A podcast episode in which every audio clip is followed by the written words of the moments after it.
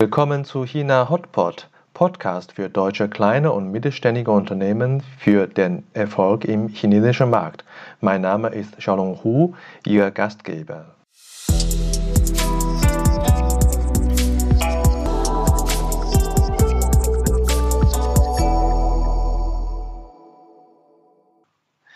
Ja, hallo, willkommen zu unserem Podcast Nummer 8. Heute haben wir zu Gast Dr. Daniel Frerichs. Dr. Daniel Frerichs ist ein deutscher Kommunikationsexperte und sozusagen Businessflüsterer.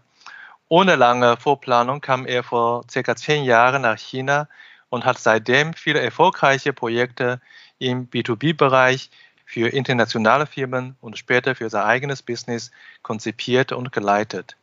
Er erzählt uns heute, welches Potenzial in Online-Kanälen in China steckt und wie vermeidet man typische Fehler, wenn man zum Beispiel ein eigenes Firmen-WeChat-Account in China führt. Danke, Daniel, dass du heute äh, Zeit gefunden hast, bei uns zu sein.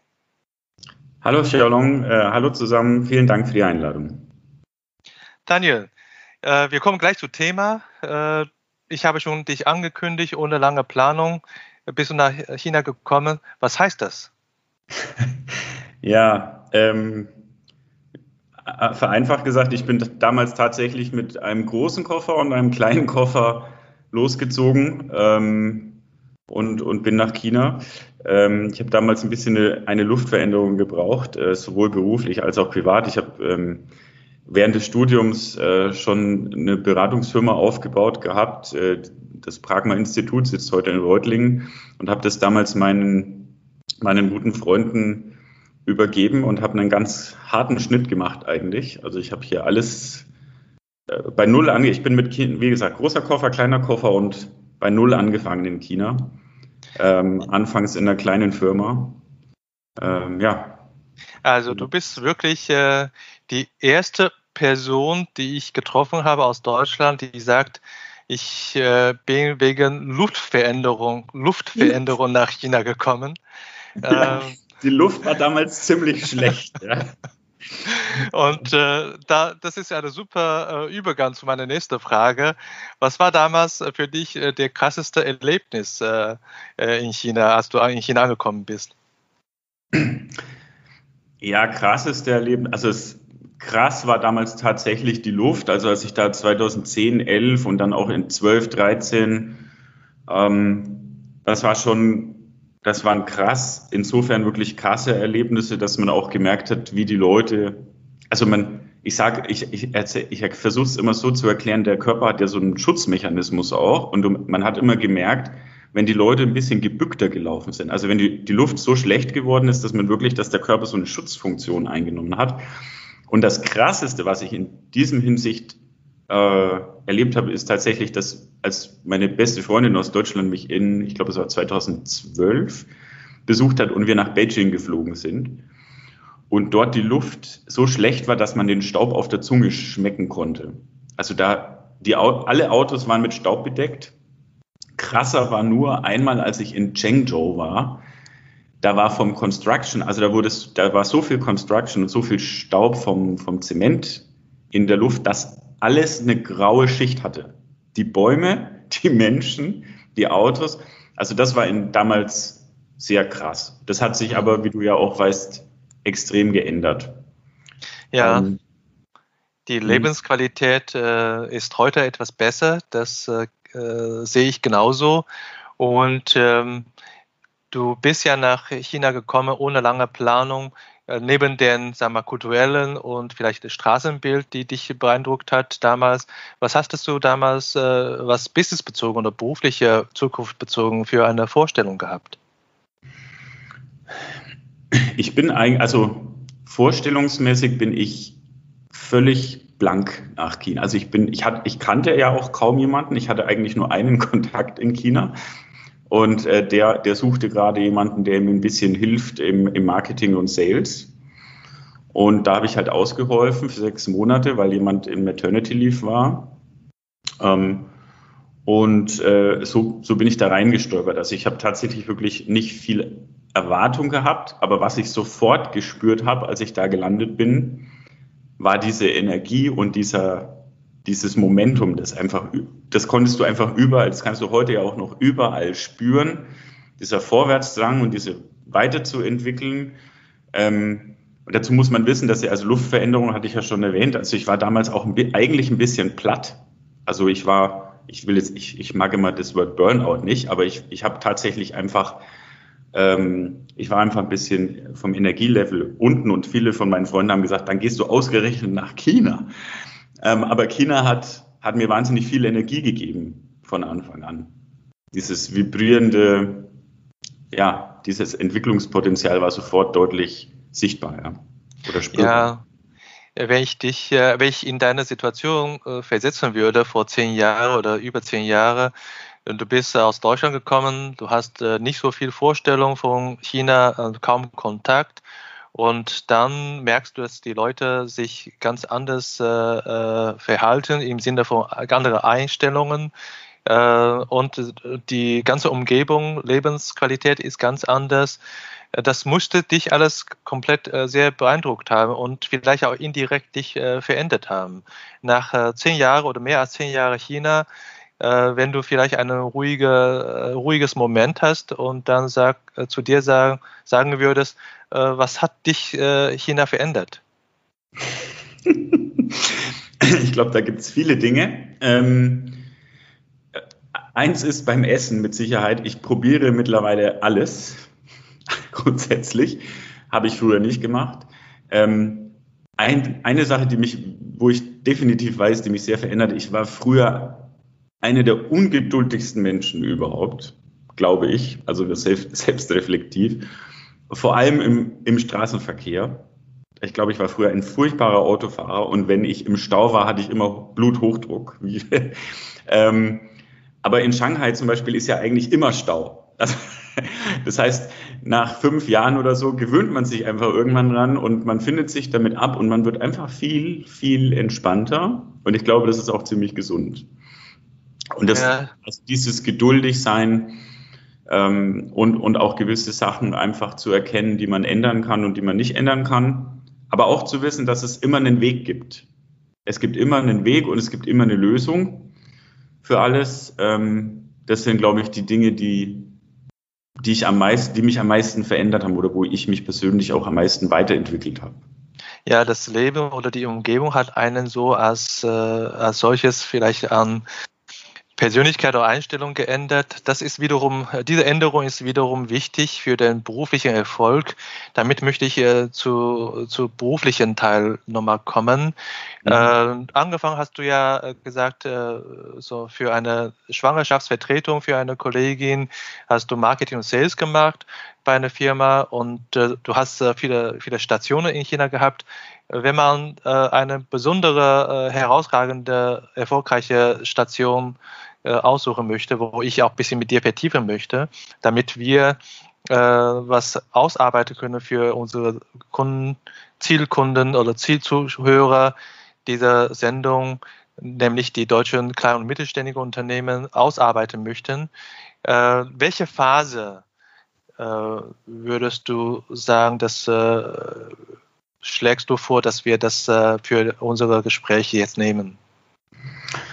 Ja, also ich, ich hatte ja, ich hatte, wie du gesagt hast, ich hatte viele Stationen, da waren viele, also ich habe sehr viele Erfahrungen quasi im Pionier, Pionierwesen gesammelt die mir dann aber auch geholfen haben, und da würde ich eigentlich, äh, da kann man, glaube ich, am meisten draus ziehen, ähm, die mir geholfen haben bei der Firma Blum, ein Hidden Champion aus Österreich, Weltmarktführer im Beschlagsbereich für Küchen und Möbel, wo ich auf Management Board war, fünf Jahre lang und ähm, viele verschiedene Projekte geleitet habe in, in verschiedensten Unternehmensbereichen.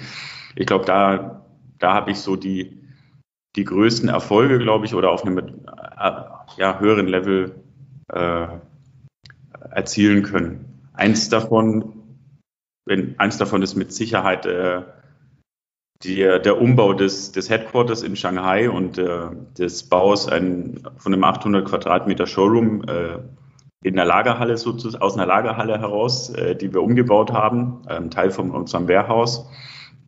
Ähm, das war schon Also ein Bauprojekt oder gerade ein Umbauprojekt, also ein äh, Renovation-Projekt, Renovierung und Umbau, das ist schon eine ganz, ganz besondere Herausforderung in Deutschland, glaube ich. Aber das, das war auch in China schon eine sehr, sehr große Herausforderung. Ja. Ja, da hast du gesagt, äh, die Firma Blum produziert äh, Scharniere und äh, Beschläge. Ähm, welche besondere Werte und Qualität haben die Produkte und wer sind die Zielkunden? Also die Werte, die Werte sind relativ einfach. Blum produziert äh, alles in Österreich. Also das ist wirklich extrem hohe Qualität, die vollautomatisierte Produktion bei einer Fertigungstiefe in Zink, Metall und Plastik bis 95 Prozent ähm, also fast alles in-house. Ähm, daher kommt eine extrem hohe Qualität, weil der Anspruch ist, dass man ähm, die Produkte ein Küchenleben lang haltbar produziert und ein Küchenleben lang ist in Deutschland 15 bis 20 Jahre, behalten normalerweise Leute, äh, Leute ihre Küche. Das heißt, das Qualitätsniveau ist extrem hoch. Ähm, Hattest du noch, was war die zweite, der zweite Teil der Frage? Wir, wir sind die Zielkunden. Ah, ja, Zielkunden sind, äh, ist, ist in, also die Küchenindustrie, mhm. ähm, grundsätzlich auf der ganzen Welt. Also Blumen beliefert 120 Märkte, da sind ganz große Kunden wie Ikea zum Beispiel dabei, äh, die großen Küchenhersteller in Europa. In, in Deutschland kennt man Blumen jetzt nicht so als Marke weil die Hersteller eben Ikea, Nobilia, Alno auf, auf die Küchen drucken oder auch auf die Beschläge drucken, auf die Schubladen zum Beispiel. Ähm, aber in China ist Blum eine sehr bekannte Brand auch zum Endkonsumenten hin, weil viele große Küchenhersteller ähm, eben äh, Blum auch als Qualitätssiegel im Co-Branding verwenden.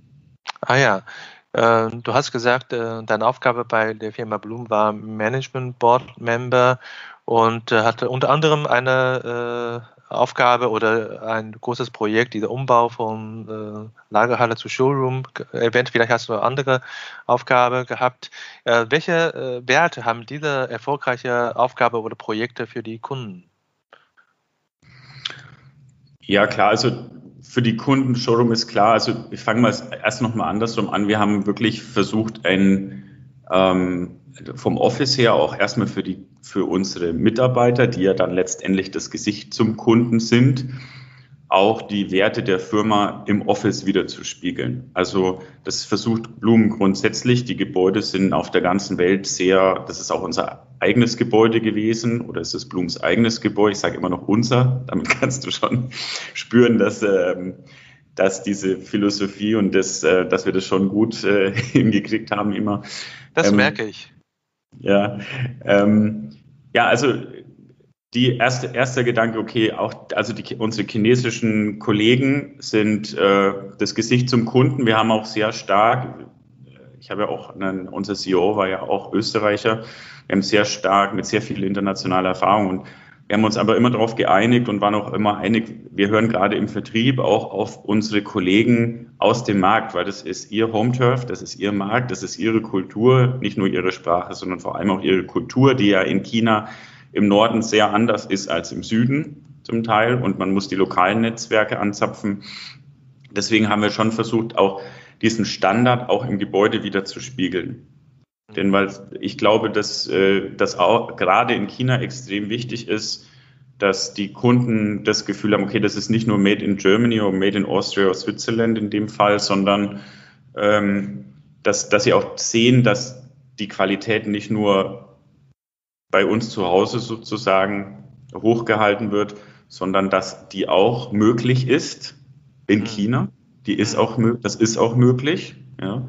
Das kostet viel Schweiß und Kraft und auch ein bisschen Geld, aber es ist auch möglich. Und ähm, klar, und das andere ist natürlich für die Kunden oder fürs Unternehmen, wenn wir jetzt zum Showroom kommen, es ist unglaublich wichtig in China, wir reden ja immer von E-Commerce und so weiter, aber im Endeffekt ähm, muss man in China mehr von Social Commerce reden und deswegen, du hattest O2O, also Online to Offline und Offline to Online. Man muss immer die digitale Welt eigentlich in Verbindung denken mit der virtuellen Welt oder der digital, äh, mit der, mit der Offline-Welt, mit der physischen Welt. Denn was für chinesische Kunden schon wichtig ist, ist, dass sie Produkte anfassen können. Mhm. Ähm, auch wenn sie sie dann online kaufen und sich nach Hause schicken lassen. Ja, das gibt's. Also in China ist es total Standard. Du gehst, du weißt ja, man geht dann in den, in den, in die große Shopping Mall, guckt sich die Produkte an, scannt dann den QR-Code und lässt sich nach Hause liefern. Und äh, in den größeren Städten, bis man den Einkauf und sein Dinner erledigt hat, ist das Paket sogar schon vor der Haustür manchmal. Mhm. so ist die Lieferkette aufgesetzt, oder? Und das ist einfach total wichtig, dass man auch die Produkte zum Anfassen hat. Deswegen haben wir uns da sehr viel Mühe gegeben, da auch wirklich einen wahnsinnig tollen Showroom äh, zu etablieren und auch die Produkte trainieren zu können. Ich verstehe, das heißt, äh, äh, erfolgreich mit äh, hoher Qualität dieser Showroom äh, zu gestalten oder zu realisieren. Das ist äh, ein typisches Offline-Ergebnis. Ähm, hast du vielleicht auch im Online-Bereich bei Bloom was gemacht?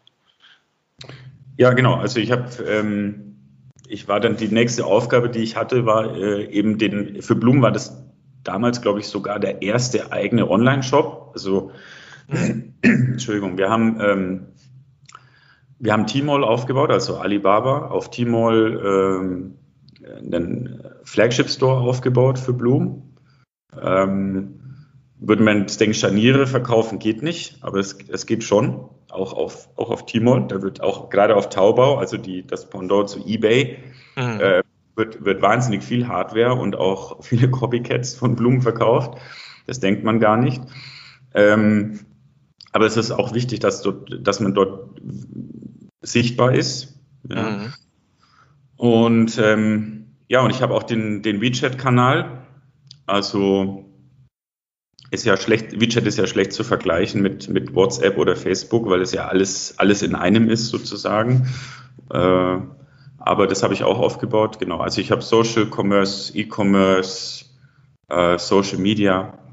Was, was hat äh, äh dieser zusätzliche Kanal, oder ich äh, nenne jetzt äh, online, äh, vielleicht ist nicht so ganz richtig, aber ich äh, sage mal, dieser Online-Kanal, äh, Widget und, äh, und äh, Taobao-Shop für Erfolg oder für Ergebnis gebracht für, äh, für Bloom?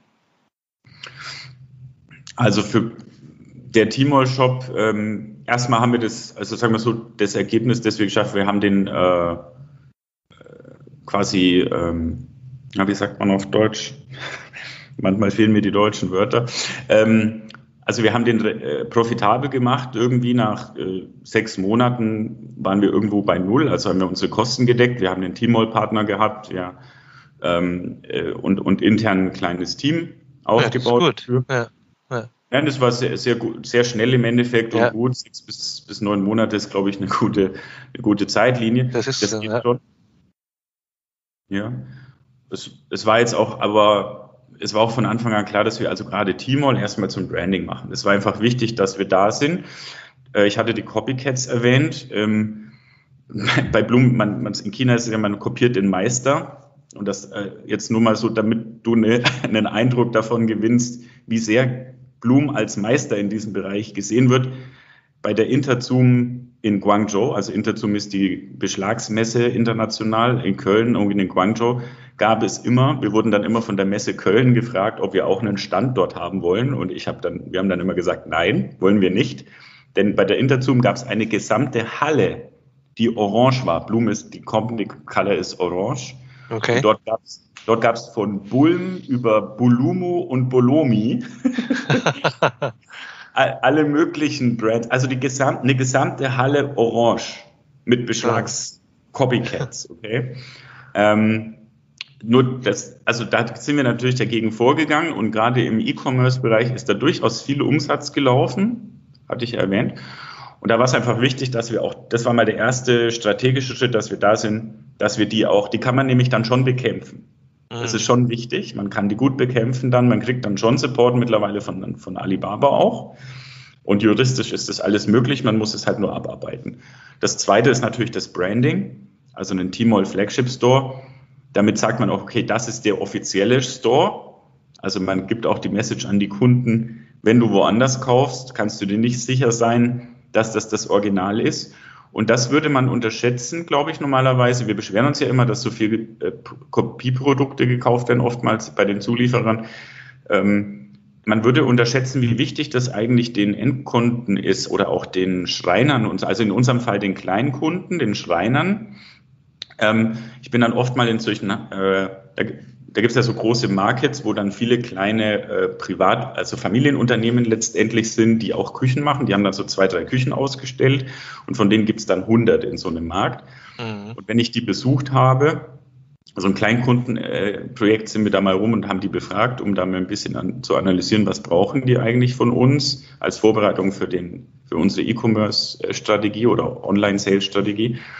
Ähm, und, und dann haben die oftmals so Produkte uns gezeigt und haben gefragt, ist das ein Original? Ist das tatsächlich von uns? Ich habe das hier mhm. irgendwo lokal gekauft. Also das ist denen schon wichtig und ich würde sagen, 50 Prozent von denen haben mir dann gesagt, ja, das ist original, aber du, oder das ist nicht original, das Original kannst du hier kaufen oder wenn du von uns kaufst, mhm. bekommst du den gleichen Preis, aber Service dazu und hast auch die Garantie, mhm. das hast du keine mhm. Garantie. Da, man muss mit dem Markt arbeiten und dann auch sichtbar sein, aber dann kann man da ziemlich man kann schon da was rausholen, würde ich sagen, mit diesem mhm. Maß.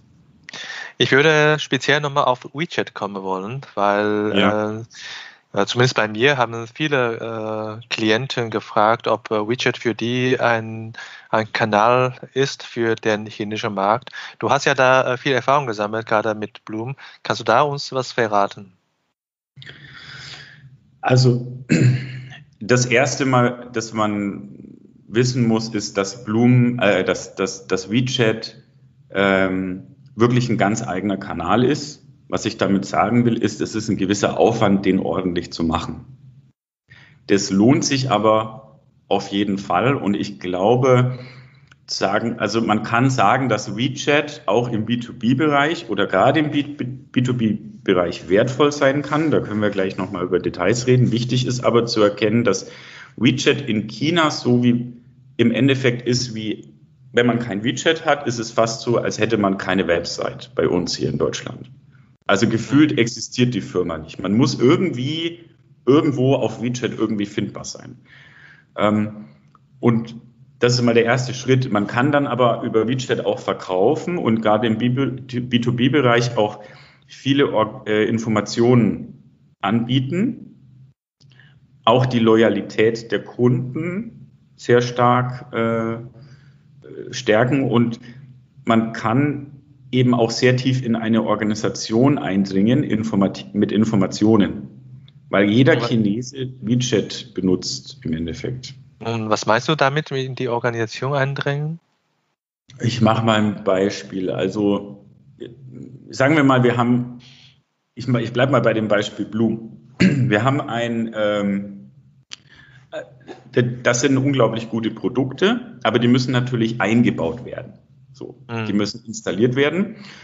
Ähm, die müssen irgendwie pre-assembled werden, äh, vorinstalliert werden in einer größeren Produktion. So, mhm. jetzt wäre Qualitätsmanagement. Wir, man versucht natürlich Informationen zu liefern an die Firma, wie müssen die Sachen eingebaut werden, wie sollen die gelagert werden, wie sollen mhm. die vielleicht nicht rumgeschmissen werden und so weiter und so fort. Und dann schickt man die an den Produktionsleiter. Heutzutage würde man den vielleicht mit, mit E-Mail, würde man irgendein PDF oder irgendwas an den Produktionsleiter mhm. schicken. Man würde vielleicht auch noch versuchen, irgendwie ein Training zu machen. Da muss man mhm. aber erstmal seine Sales so trainieren, dass die wieder die Produktion trainieren können. Oder man muss ein eigenes Trainerteam aufbauen. Das ist natürlich mhm. alles personalintensiv ja, und auch schwierig zu kontrollieren und zu standardisieren, sage ich mal, dass die Message auch tatsächlich ankommt bei den Leuten, mhm wie es wichtig ist. Und das sind ja die Leute, die an der, an der Maschine stehen letztendlich oder mhm. mit dem Produkt hantieren. Ähm, und insofern kann, also mit WeChat, wenn man jetzt einen WeChat-Kanal hat, dann kann man diese Informationen dort auch nicht wirklich so tech, natürlich ist das alles technische Informationen oft ähm, im B2B-Bereich, aber ähm, je nach Industrie natürlich, aber in diesem Fall technisch, aber es kann man ein bisschen so aufarbeiten, dass es einfacher zu verdauen ist und in kleineren Häppchen immer wieder.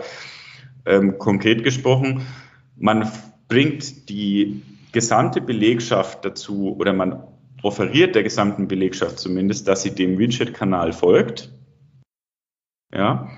Und dort kriegt sie regelmäßig Informationen auf ihr, auf ihr Telefon also auf ihr, in ihr privates Umfeld, jeder, also nicht mhm. nur der Produktionsleiter, sondern auch der, der an der Maschine steht oder vielleicht äh, Lagermitarbeiter und so weiter, die mhm. auch digital mhm. folgen.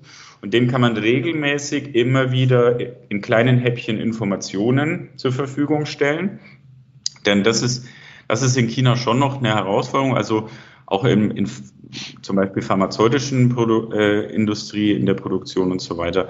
Man hat oft die neuesten Maschinen, man hat professionelle Prozesse, auch mit Beratern aufgestellt und so weiter. Aber oft fehlt noch das Mindset und das Wissen, aber vor allem auch das Mindset von den Mitarbeitern. Und jetzt kann man, jetzt kann man natürlich Plakate aufhängen und so weiter in der Produktion mit Warnhinweisen und Empfehlungen. Mhm. Aber man kann eben auch Videos und, und andere Inhalte und Bilder immer wieder auf, ins private Umfeld sozusagen der, der Mitarbeiter senden, mhm. äh, indem man es ihnen auf Widget zur Verfügung stellt. Also das nur so mhm. mal als ein Beispiel. Ja, also ich würde gerne nochmal zusammenfassen und verallgemeinen, was du erzählt hast, und mit meinem Wort, was ich verstanden habe. Du sagst, das WeChat ist im Grunde genommen auch eine Informationsplattform sowohl nach außen zu Kunden hin, nach innen hin, äh, eine Plattform nach außen hin, ob man Austausch von äh, Unterlagen mit äh, potenziellen Kunden, mit Kunden, auch im Servicebereich, das äh, über WeChat gestaltet äh, werden können, oder nach innen hin für äh, äh, technische, aber auch für Veränderungsmanagement. Ja, ich sag mal, ich habe früher viele Link-Projekte gemacht ne, für die Umsetzung. Da muss man tatsächlich viele Plakate äh, aufhängen, aber das, äh, die moderne Plakate ist sozusagen jetzt in, in Mitarbeiters Handy. Da sagst du, da kann man, dass diese, diese Slogan oder Informationen dann auch auf äh, Mitarbeiters Handy äh, kommen lassen. Äh, somit so als Unterstützung. Habe ich so dich richtig verstanden? Richtig. Und es ist auch viel, in, also man kann mit, mit, nicht nur mit Plakaten eben arbeiten, sondern mit viel ganz anderen Formaten, mit Videos und so weiter natürlich viel besser. Und man kann es zusätzlich auch noch interaktiv machen. Mhm. Also man kann ja auf Widget dann auch die Kommunikationsfunktion öffnen, zum Beispiel. Man könnte auch einen, also man kann auch einen, ähm, quasi einen, einen Instance Service, äh, also wie eine Hotline oder so einrichten, wo man auch dann mit, theoretisch mit Video mit Videocall, auch da, wenn ich an der Maschine stehe zum Beispiel, ich habe ein akutes Problem, mhm. kann ich direkt äh, vielleicht im Service anrufen mhm. ja, und habe einen Live-Chat oder eine, eine Live-Video und sagen, hey, wie funktioniert das hier? Das kann man früher, äh, später natürlich alles mit Virtual Reality und, und äh, Augmented, Augmented Reality und so, so Geschichten machen, aber das kann man heute schon mit WeChat wunderbar machen und kann mhm. so wesentlich Reise weniger reiseintensiven Service auch anbieten. Und zwar direkt an den, zu demjenigen, der es auch tatsächlich braucht, nicht irgendwie einen Umweg, zum Beispiel ein Qualitätsmanager. Genauso hast du gut zusammengefasst. Ich könnte vielleicht auch noch mal ein anderes Beispiel für die Außenkommunikation ähm, jetzt nennen, zum Beispiel, also Website. Viele Unternehmen haben ja eine deutsche Webseite, eine englische Webseite wenn, wenn, wenn wir ehrlich miteinander sind, ist es oft schon eine Herausforderung, die englische Webseite immer aktuell zu halten. Ähm, jetzt will man vielleicht eine chinesische Webseite haben, die das deutsche Team oft ja auch nicht lesen kann und nicht verstehen kann. Und die ist natürlich nochmal noch mal schwieriger immer up to date zu halten. Für viele Unternehmen, glaube ich, aber ist es gar nicht notwendig, eine chinesische Webseite zu haben, sondern viel wichtiger, einen chinesischen WeChat zu haben. Mhm. Und man macht dann, man macht trotzdem, man hat auf, auf seiner Webseite schon die Option, Chinesisch auszuwählen als Sprache.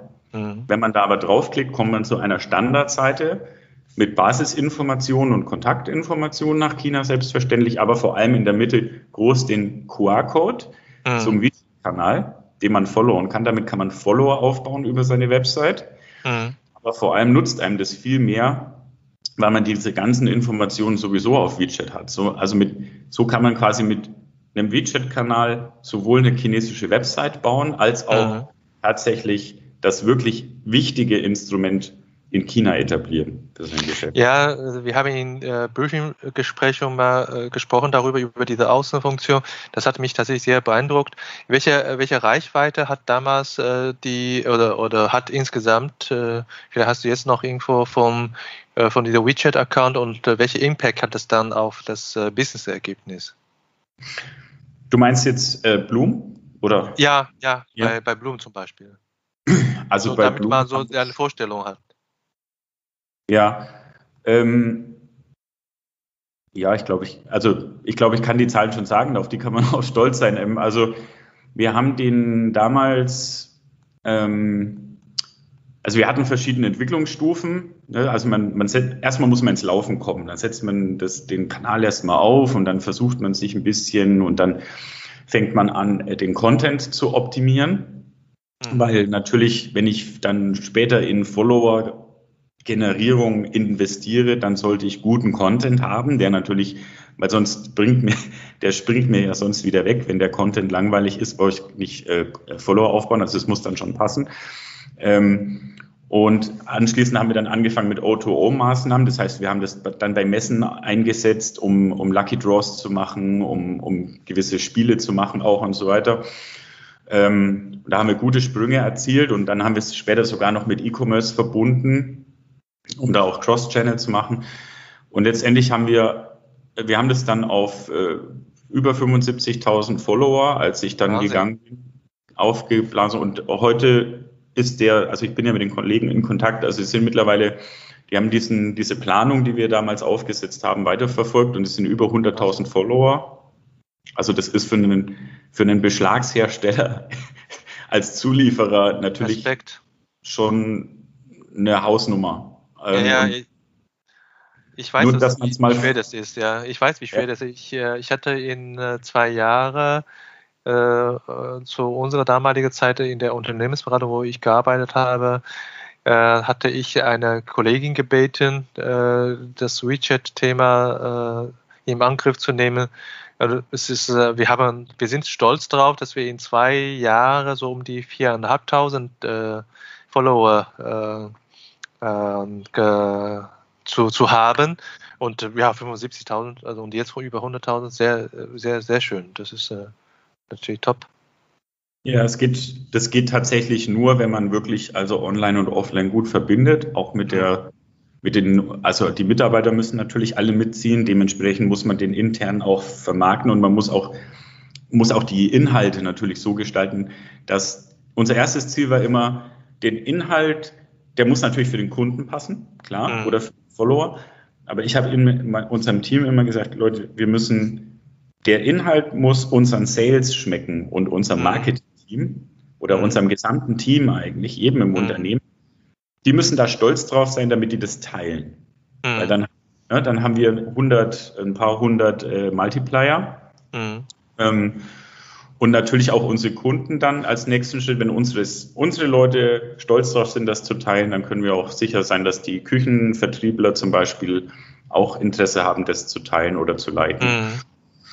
Und wie, so sind dann die, wie sind dann die Rückmeldungen äh, von der internen Kunden, also sprich die Vertriebler oder externen Kunden, die echten Kunden sozusagen, wie waren die, äh, die Rückmeldungen von denen? Keine Rückmeldung, das ist immer, das ist eigentlich immer ganz gut. Also ich habe immer gesagt, wenn wir, wenn wir nicht so, also ich, wir haben natürlich regelmäßig Feedback gehört, wir haben dann immer schon so ein paar Anregungen bekommen, dass man es noch mal ein bisschen persönlicher macht und und so weiter. Aber ähm, nach einer gewissen Anfang, also nach, wir, nach der Phase 2, als wir an diesem Content-Konzept eben gearbeitet haben, wo wir wirklich viel Feedback intern und extern eingeholt haben, haben wir immer weniger Feedback bekommen und so, das war eigentlich ein ganz gute, ganz gute Benchmark dann. Ja. Ähm, was die Leser betrifft, das, das ist natürlich immer schwierig einzuschätzen, aber wir haben, also der Account hat pro, also es wird einmal die Woche Content gepusht, das ist schon relativ oft und man muss, es ist richtig Arbeit, immer wieder einen guten, also am Anfang kopiert man Sachen, die man schon hat, aber dann man, muss man immer neuen Content machen. Äh, zwischen, zwischen vier bis 10.000 Leser pro, pro Post, das ist, um das, das mal ein bisschen ja, in Relation zu setzen, also die Tongji University hat, glaube ich, mal äh, da haben die Studenten mal so ein Projekt gemacht ähm, vor ein paar Jahren, vor drei Jahren oder so. Da, haben die 15, es gibt, glaube ich, damals gab es 10 oder 15 Millionen von diesen Corporate Accounts. Mhm. Und von denen hatten nur 10 Prozent mehr als 1000 Leser pro Artikel. Mhm. Ja, ja. Also nur, dass man das mal so ein bisschen also da, das haben wir schon ganz gut hinbekommen, würde ich sagen. Und Wenn ich jetzt da so ähm, die zwei äh, Bereiche bei äh, Bloom, wo du äh, für äh, verantwortet hast. Ne? Es ist ein Offline-Projekt, dieses Showroom-Projekt und dann ein Online-Projekt, äh, Taobao und WeChat äh, aufzubauen äh, mit dem Erfolg, was du beschrieben hast. Äh, äh, was sind die eigentlich die Erfolgsfaktoren? Was, was hast du sozusagen als, als Methode genutzt oder als Hilfs, Hilfsmittel genommen, sodass du diese, diese Erfolge sozusagen erzielen kann, konntest? Zuhören. Also mhm. klar, man muss sich in die Details wirklich einarbeiten. Gerade im E-Commerce muss man einmal ganz tief in, in, in den Prozess eintauchen, weil E-Commerce am Ende des Tages ja, es ist schön, wenn man schöne Bildchen hat auf einer Plattform, aber am Ende muss das Produkt ja irgendwie beim Kunden landen. Ähm, das, also das ist dann schon, vieles ist da gar nicht so ähm, automatisiert, wie man sich das oft vorstellt. Also zu, zum Beispiel, also man, man hat ja so einen, man hat einen T-Mall-Partner. Wenn man auf T-Mall ist, braucht, muss man mit so einem professionellen Partner zusammenarbeiten, weil der mhm. Alibaba nichts dem, dem Zufall überlassen will. Die sind auch zertifiziert. Mhm. Und dann kriegt man ja von dem 3PL, äh, also von, dem, von der äh, Third-Party Delivery Company, ähm, Logistik Company, ähm, also Beispiel THL oder so, äh, DHL, und ähm, dann kriegt man diese Tracking-Nummer. Die kriegt mhm. er im Warehouse kriegt er die Tracking-Nummer, wenn er das Paket übergibt. Aber wie kommt dann die Tracking-Nummer vom, von unserem Warehouse äh, auf den Tmall-Shop, weil der, weil ja der Kunde normalerweise in China gewohnt ist, sofort eine Rückmeldung zu bekommen, äh, mhm. äh, wo seine Lieferung ist. Mhm. Ähm, und er will die, die Tracking-Nummer sofort haben und die muss, also das ist alles nicht automatisiert, ne? Das sind so ein paar Gaps noch, ähm, auch in China. Das, ähm, das, das ist total wichtig. Und, und Zuhören ist, also dass man einfach wirklich dem, den chinesischen Kollegen äh, gut zuhört und dass man dann intern auch ein Team aufbaut, dass das, also als Westler sage ich mal, man kann es nicht alleine oder man sollte das nicht alleine kämpfen, intern mhm. in China. Man sollte da wirklich Unterstützung äh, haben. Ähm, denn es ist natürlich, also in unserem Fall war das damals äh, auch ein großer Change-Prozess Bloom ist traditionell äh, mit, mit Händlern unterwegs, in China mit eigener Vertriebsstruktur. Ähm, und äh, wie gesagt, es war der erste Online-Kanal. Ähm, was, was auch noch wichtig ist, ist tatsächlich, äh, das kommt natürlich auf die Firmen, aber ich glaube, das ist überall ein bisschen ähnlich. Man muss Zeit und viel Kraft und Willen, ähm, teilweise vielleicht auch mal mit dem Kopf durch die Wand gehen bei, im Headquarter. Ähm, also bei Bloom ist es ja, es sind alle, die, die Philosophie ist total, es ist wirklich Family, es ist, auch wenn es ein großer, großer Konzern mittlerweile ist mit zwei Milliarden Umsatz weltweit. Ähm, aber trotzdem muss man wahnsinnig viel Zeit investieren, um tatsächlich das, das Environment in China, also dieses Online-Environment tatsächlich zu erklären und was es dafür auch braucht an, an mhm. Material zum Beispiel, an Bildern und so weiter. Mhm. Ähm, das sind, glaube ich, schon wichtige Faktoren. Ja, du hast ja gerade Blumen gesagt, als ein, ich sag mal, ein Großunternehmen äh, mit äh, viel Umsatz. Was sind dann die speziellen äh, Herausforderungen für äh, ja, deutsche oder österreichische, österreichische oder Schweizer KMUs, also kleine und mittelständige Unternehmen, wenn sie nach China kommen? Siehst du da noch zusätzliche Herausforderungen? Ja, also ich glaube, zusätzliche Herausforderung ist mit Sicherheit ähm, Manpower und Managementkapazität an der Stelle. Ähm, ich weiß nicht, ob das Geld eigentlich immer, immer so eine große Rolle spielt. Ähm, ich glaube, dass das, das Geld jetzt vom, vom Volumen her jetzt kein gro so großes Problem ist. Es ist eher das Verständnis oder der, der, der Glaube, dass es tatsächlich was bringt. Also da muss man halt mehr erklären, ähm, was wie, wie wichtig zum Beispiel WeChat ist ähm, und was es auch mittelfristig und langfristig bedeutet für das Unternehmen, für die Integration der Marke, aber auch der Produkte und des Unternehmens in den, in den Markt. Ähm, das, das ist, glaube ich, schon für KMUs ein größeres Thema. Und man muss sich eben genau überlegen, wirklich genau überlegen, was von den Sachen macht man. Mhm.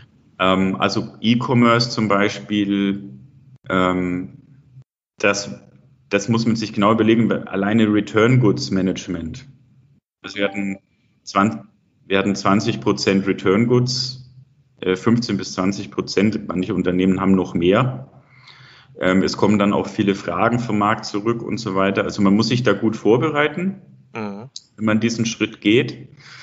Ähm, da ist, ich glaube, dass WeChat eigentlich eine einfache Einstiegsgeschichte ist an der Stelle auch, wenn man jetzt ganz neu anfängt. Mhm. Ja.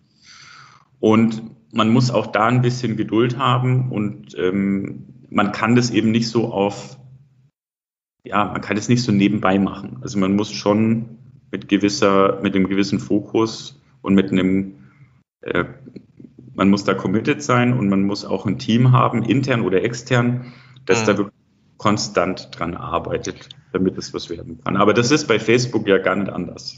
Also, mhm. du hast ja schon mal äh, erwähnt, äh, dass man auch äh, bei Blumen äh, Aufwand hat, Erklärungsarbeit zu leisten an die Headquarter, was der chinesische Markt so besonders ist.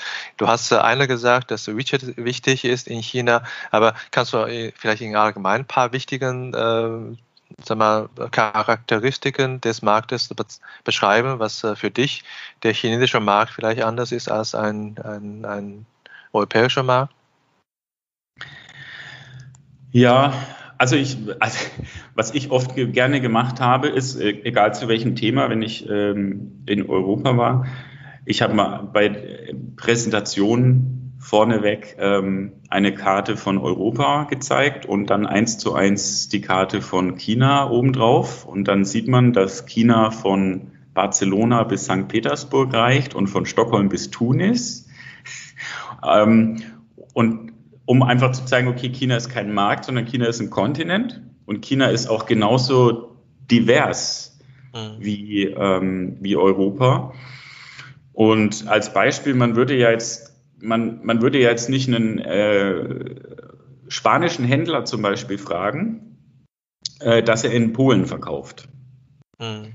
Also so, und, und manche, viele, also im Medizintechnikbereich zum Beispiel gibt's, wird dann oft Exklusivität äh, verhandelt mit, mit Distributoren, ähm, was extrem schwierig ist, weil die haben natürlich ihr Netzwerk zum Beispiel im Nordchina oder in Zentralchina oder Südchina, mhm. aber umgekehrt eben nicht. Und dann kommt man mhm. irgendwann mal an so, einen, so eine Ceiling in der Entwicklung, hat aber den Markt e-, exklusiv abgegeben und wundert sich, warum die Firma nicht mehr weiter wächst oder der Absatz nicht weiter steigt. Mhm. Ähm, also diese, diese Unterschiede im Land und diese Größe, mhm. die ist ist definitiv anders. Mhm. Ähm, ansonsten ist der Markt sehr, sehr, sehr viel schnelllebiger. Ähm, ich würde ich würd auch sagen, also machen wir mal ein äh, Beispiel im, im Wasserstoffbereich jetzt, ganz frisches Thema, ja, ganz neuer Markt, Wasserstoffökonomie, geht viel Geld rein, wird jetzt auch viel in RD äh, investiert, hier in Europa oder in Deutschland. Die Frage ist allerdings, ob das ausreicht, weil in China dort auch wahnsinnig viel Entwicklung ist und auch wahnsinnig viel Geld reingeht und ein Unternehmen, das nicht im chinesischen Markt ist und zumindest den Markt ein bisschen mit beobachten kann, was mhm. da so passiert, das glaube ich nicht, dass das in dem Bereich langfristig äh, nur aus Deutschland heraus erfolgreich sein kann. Zum Beispiel. Mhm. Mhm. mhm. Ja, das heißt, ähm welche Kernkompetenzen äh, muss eigentlich ein KMU äh, sozusagen frühzeitig aufbauen, damit man in China erfolgreich sein? Was, äh, was ist aus deiner Sicht die wichtigsten Kernkompetenzen? Ja, Kernkompetenzen. Also ich glaube, man, man muss auf jeden Fall ein, ein chinesisches Team aufbauen. Man muss auch versuchen, seine, seine eigene, also man, man soll sich jetzt nicht also man muss sich an die Kultur anpassen, aber man soll sich auch nicht so sehr verbiegen, dass man die eigene Philosophie aufgibt. Also man hat ja aus gutem Grund eine eigene Philosophie aufgebaut und auch ein Werteverständnis. Und ähm, das, das muss man schon versuchen auch zu transportieren und das, ähm, das geht auch. Also ähm, andere Kernkompetenzen, Ja, man muss, man muss bereit sein, in, wirklich auch in Training zu investieren, ähm, dass man die Leute eben schult auf seinen Produkten. Und ja, sonst, meine Kernkompetenz ist es ein, weit, es ist ein sehr weites Feld, Jalonge. Du weißt ja, ähm, für mich ist es schwierig festzumachen, jetzt ehrlich gesagt. Also man hm. muss sich ja, ist auch äh, zum, zum Teil nicht so gar nicht so leicht, weil, weil du ja auch gesagt hast, ähm, man muss ja wirklich äh, sich vornehmen, das China-Thema. Äh, reicht es, äh, nicht reicht es, sondern äh, eignet sich eigentlich Widget auch für Unternehmen, die noch nicht hundertprozentig für China committed sind, wollen vielleicht nur über ein äh, Fenster äh, ein, ein, ein äh, Kommunikationskanal auf, aufmachen. Mit China ist es Widget ein, ein gute, eine gute Möglichkeit? Ja, also man, also jetzt im, im, im Sales geht ja mittlerweile mehr und mehr Cross-Border, auch, auch für, also Cross-Border Sales, das geht schon und ähm, sicherlich kann man Widget sozusagen auch nutzen, um ähm, ein bisschen Marktgefühl aufzuarbeiten, wenn man einen Partner hat, der einem das Widget drüben aufbauen kann. Ähm, dann kann man da ein bisschen in den Markt reinschnuppern. Man kann natürlich auch, ähm, man kann darüber auch Feedback erarbeiten. Also man kann, wie gesagt, eine Kommunikationsfunktion eröffnen. Das heißt, die Follower können dann Fragen stellen. Die können auch ähm, die können auch ähm, dann mit dem, im Backend kommen diese Fragen an und man kann diese Fragen dann beantworten. Muss man halt jemand haben, der auf Chinesisch das machen kann. Ähm, und man kann dann verschiedene Spielarten sich schon überlegen, ähm, dass man äh, zum Beispiel bei Messen, auch auf Gemeinschaftsständen oder so, dass man auch mit, mit Partnern oder Partnerunternehmen, viele, also wenn man jetzt Zulieferer ist, hat man ja vielleicht Kunden, die schon in China sind, dass man, wenn man mit denen ein gutes Verhältnis hat, ähm, nach China geht, um dort Follower zu generieren. Und zum Beispiel, was in, in China schon immer gern gemacht wird, äh, zum Beispiel auch Delegationen anbietet nach Europa und so versucht erstmal Kontakte aufzubauen und ähm, auch umgekehrt, dass man einfach sagt, okay, wir sind hier, wir haben theoretisch Interesse, wir sind nicht nur irgendwo im Internet bei bei der AHK oder WKO oder so auf einer, auf einer Liste, sondern wir sind ein bisschen näher dran am Markt. Wir können auch äh, kommunizieren mit euch, weil wir eben da jemand haben, der für uns Chinesisch äh, übersetzen kann. Und so kann man dann erstmal ein bisschen Beziehung aufbauen. Das ist ja in China so mhm. wichtig, dass man erstmal so Vertrauens, Guangxi heißt es auf mhm. Chinesisch, das ist ja ein spezielles Konzept aus Trust und ähm, ja, Netzwerken aber auf einer sehr persönlichen Ebene.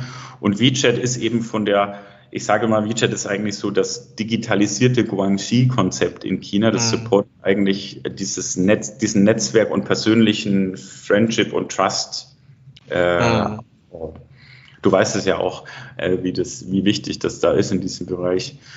Und ähm, das kann man als Unternehmen sicherlich auch nutzen, ähm, um Genau, um den Markt ein bisschen zu testen und, und anzufangen quasi als Soft-Landing-Version.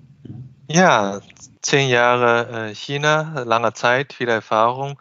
Was bedeutet das jetzt rückblickend für dich, äh, für die Entwicklung deiner äh, Karriere oder für deine Persönlichkeit, sage ich mal so? Ja, also erstmal möchte ich es nicht missen. oder oder sagen wir so, ich, ich vermisse es tatsächlich im Moment. Ich bin ja im Moment in Deutschland. Äh, mit Corona äh, kann ich schlecht reisen. Ich plane jetzt zwar, äh, so wie du jetzt gerade, auch über den Umweg der Quarantäne, zumindest im Februar, dann spätestens mal wieder äh, nach China zu kommen. Ähm, ähm, für mich persönlich, äh, die Geduld habe ich am Anfang angesprochen, aber für mich persönlich äh, ist einfach, ähm, meine Weltsicht hat sich sehr, sehr stark verändert. Mein Horizont hat sich extrem geweitet. Ich bin, glaube ich, heute noch mehr offen für, für verschiedene Kulturen ähm, und, und Leuten zuzuhören, ohne Vorurteile ranzugehen, weil das eben auch was ist, was mir die chinesische, meine Freunde und auch die chinesische Gesellschaft letztendlich entgegen, mir entgegengebracht hat. Also nicht nur, weil man, weil Deutschland weil viele, viele, viele Deutschland-Fans, nicht nur Fußballfans, sondern auch Made in Germany-Fans gibt in China. Es gibt tatsächlich viele Fußballfans. Also wenn wir in Shanghai irgendwie WM-Spiele geguckt haben, waren die, die Supporters aus China komplett in Montur und Trommel und Schal und sogar Fußballschuhen im Pub mit uns gestanden und haben Weltmeisterschaft gefeiert. Ähm, aber ja, also das, äh, diese Offenheit, die mir da entgegengeschlagen ist, ähm, und, und auch Neugier auf, auf andere Kulturen, das ist, glaube ich, das, was mich am, persönlich am meisten verändert hat. Und äh, für meine Karriere, also ich, wie man in China so schön sagt, alles ist möglich.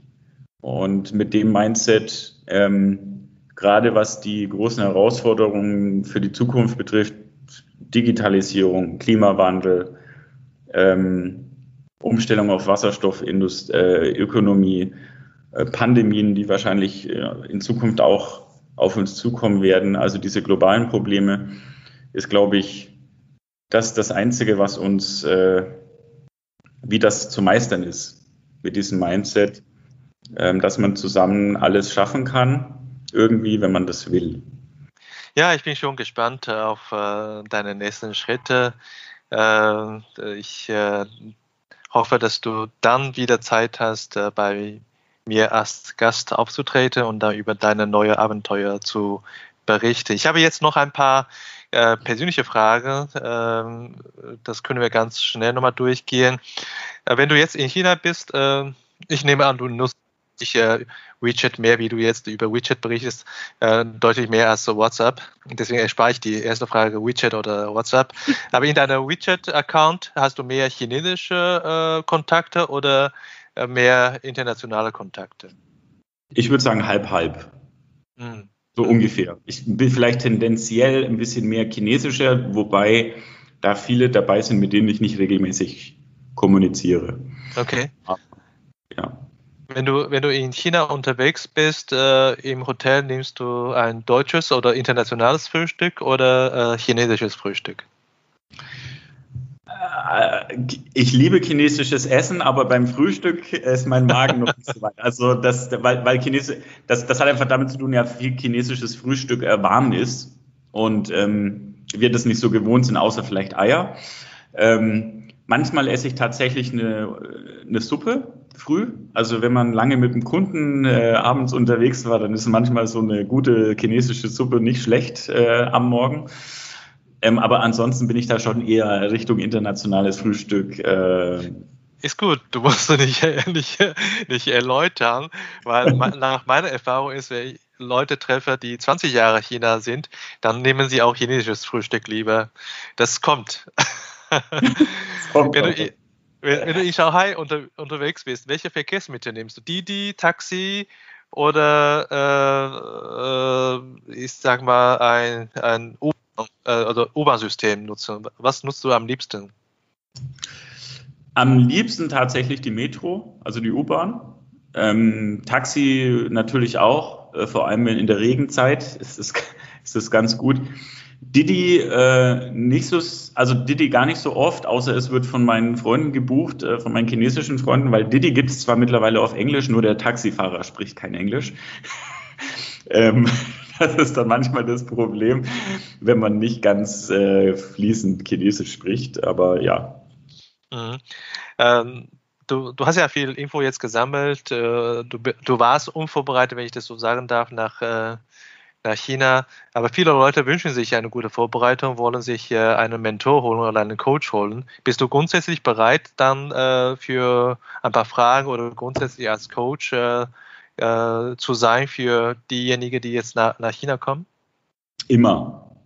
Also das ist eine meiner, also ich als eine meiner persönlichen Aufgaben mit, wenn, wenn ich, da ich so viel China-Erfahrung habe und wirklich daran glaube, dass wir irgendwie dieses China-europäische Verhältnis auch Amerikaner, also wir müssen das einfach, dieses Verhältnis gut hinbekommen und ich bin immer gerne, stehe gerne mit Rat und Tat, soweit mir das möglich ist und äh, mit meinem Erfahrungshorizont meine Sichtweisen und Ratschläge zu teilen, ja, klar. Ja, also äh, liebe Zuhörer, falls äh, äh Sie jetzt sich interessieren mit äh, äh, Dr. Friedrichs in Kontakt zu kommen, können Sie äh, entweder in LinkedIn äh, ihn finden oder auch über China Team oder China Hotpot. Die allerletzte Frage ist, äh, wen hast du sonst noch als Vorschlag für einen weiteren Gast bei mir im Studio für China Hotpot? Also, ich würde definitiv sagen, Peter Helis äh, ist in Guangzhou, ist der seit 20 Jahren da, spricht fließend Kantonis und Mandarin, früherer Geschäftsführer der AHK, heute der Chief Advisor des Guangzhou Development Districts. Ähm, mit dem Peter solltest du definitiv mal, mal sprechen. Der hat auch Peter Hillis, äh, Hillis Associates, seine eigene Firma, auch aufgebaut. Der hat wahnsinnig viel Erfahrung und kann da auch sehr viel aus dem Nähkästchen plaudern, glaube ich. Das ist ein Wort. Vielen Dank. Und äh, erstmal auch äh, vielen Dank für deine Zeit, äh, jetzt am Samstag, äh, früh deutsche Zeit, äh, mir die Hilfe zu geben, dieses Interview zu führen. Und ich wünsche dir sonst noch ein schönes Wochenende. Vielen Dank fürs Gespräch und bis bald. Bis bald. Tschüss. Tschüss.